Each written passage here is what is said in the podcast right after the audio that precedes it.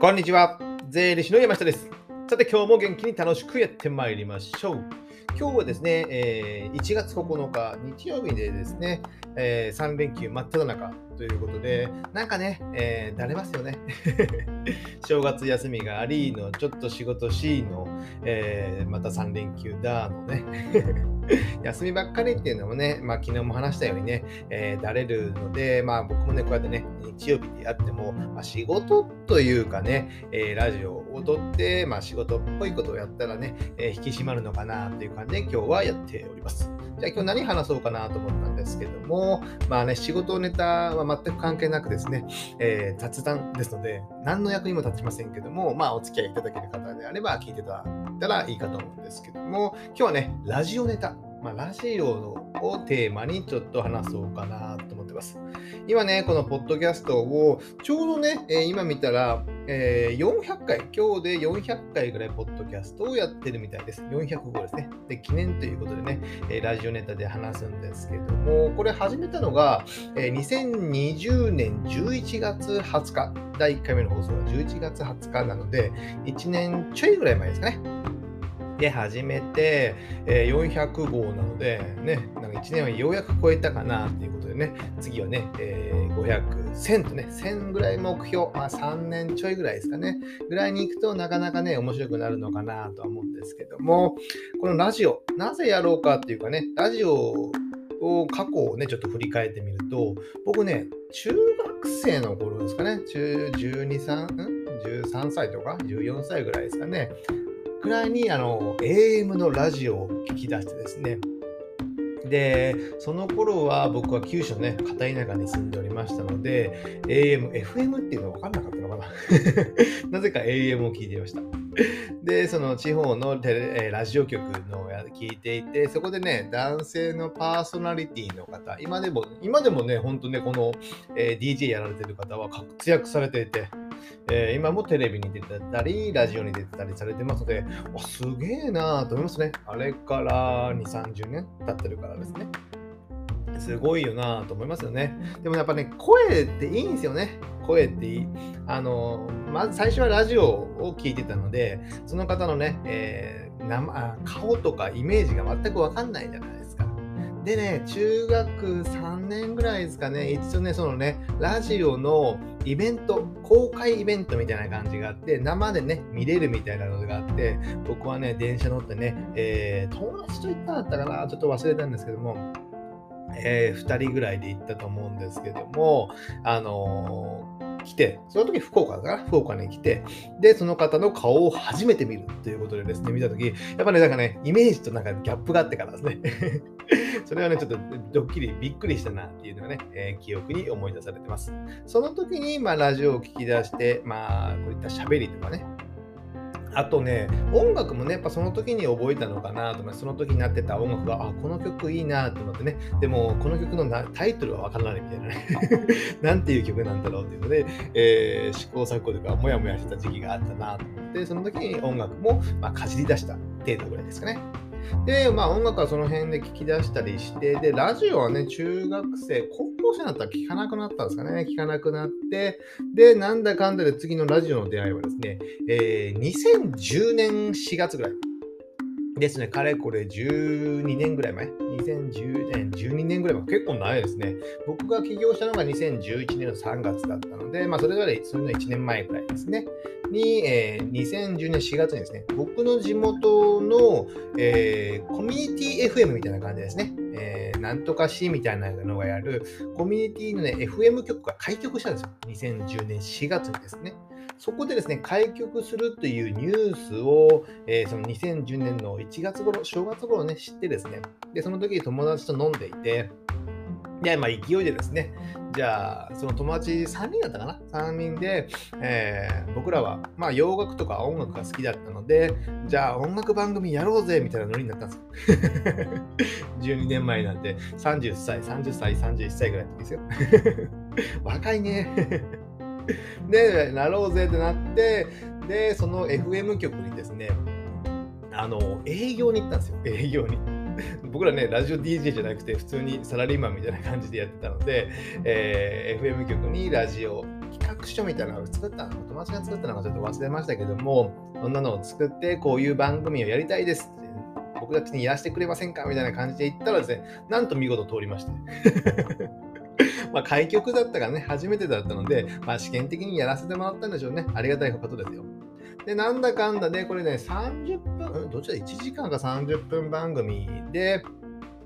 30分番組だったかな。で、えー、それを洋楽をいろいろ放送して、で、企画を考えたりとかね、この時期聴きたい曲みたいなね、おすすめのアルバムみたいな感じで企画を考えたりして、なんだかんだで、で、週1の30分放送なので、毎回ね、えー、2週間に1回ぐらい、まあ、1ヶ月に1回ぐらい集まって、4本撮りぐらいしてからですね、えー、友達とやっていて、それがね、なんだかんだでね、5年半ぐらい続いたんですよ。5年半ぐらい。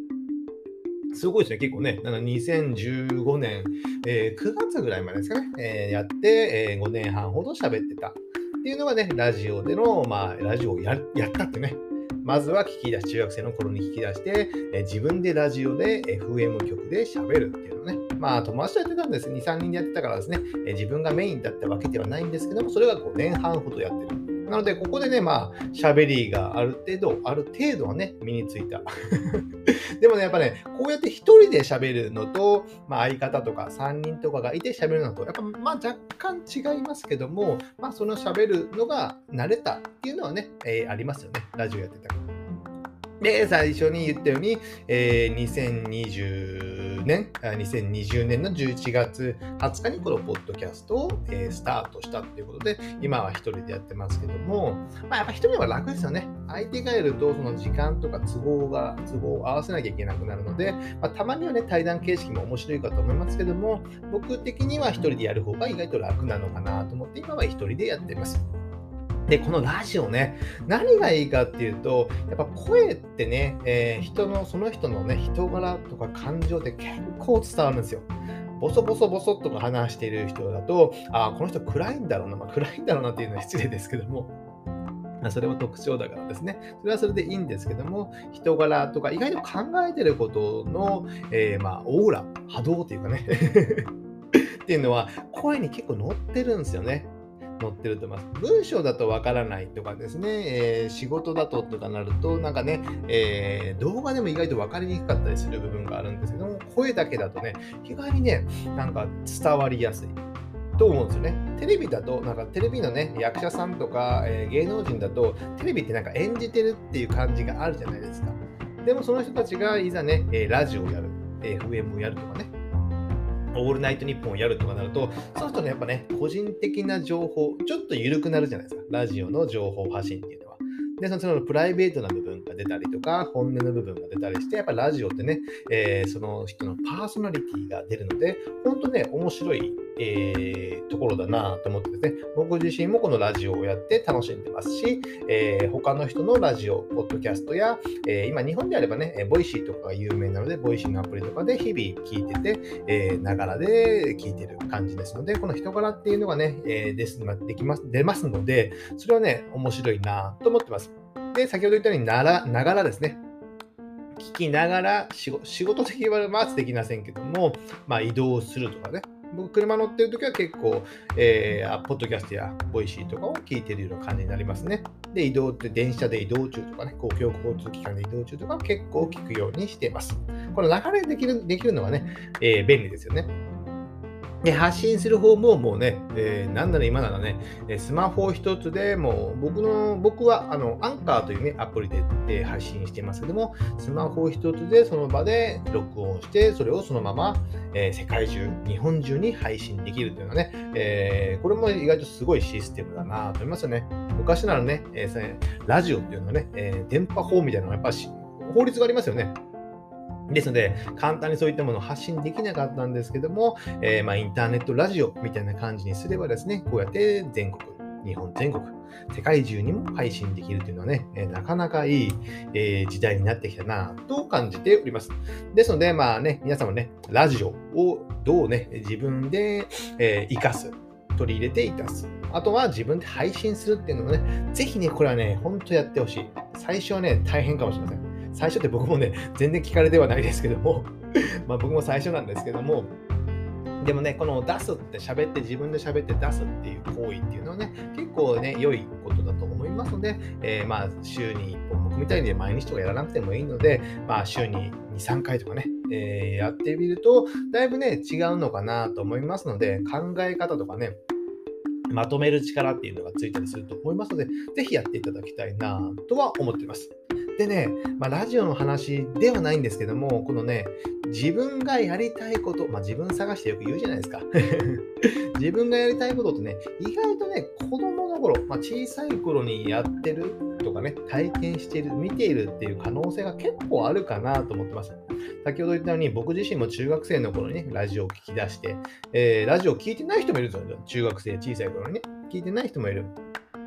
でも僕は聞いていた。で、それが、えー、大人になってラジオで本当に喋って、で、最終的に自分でも番組を使って、えー、インターネットで配信してるっていうのはね、やっぱね、小さい頃に何かしら体験してるっていうことはね、えー、それがま自分のやりたいことにつながる可能性もね、結構大きいかと思いますので、ぜひね、自分は昔何が大好きだったかなとね、思い出すっていうのもね、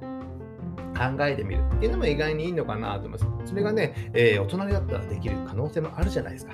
えー、さっきみたいにラジオを聴いて大好きだった、音楽が好きだった、だったらね、えー、ラジオを、えー、自分でやる。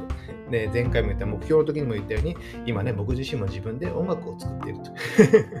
何やってるんだって感じなんですけども、そういったことはね、やっぱ小さい頃に体験してることが、え本当はやりたいこと。まあ、小さい頃ってやっぱ無邪気じゃないですか。で無邪気で何も考えずに自分が好きなことをに邁進するみたいな感じになるからですね。そういうことはね、えー、本当に自分がやりたいこと、楽しいことっていうのがある可能性が高いと思いますので、そういったものをね、えー、調べるというわけじゃないんですけども、一度ね、えー、ぼんやり考えてみる。酒飲みながらでも考えてみるっていうのはね、意外にいいのかなと思いますので、このね、3連休の休みに、ちょっとね、え考えてみてはいかがでしょうか。ということですね、今日はね、ちょい長くなりましたけども、えー、3連休楽しんでいきましょう。じゃあ今日はこれぐらいにしたいと思います。では次回またお会いしましょう。さよなら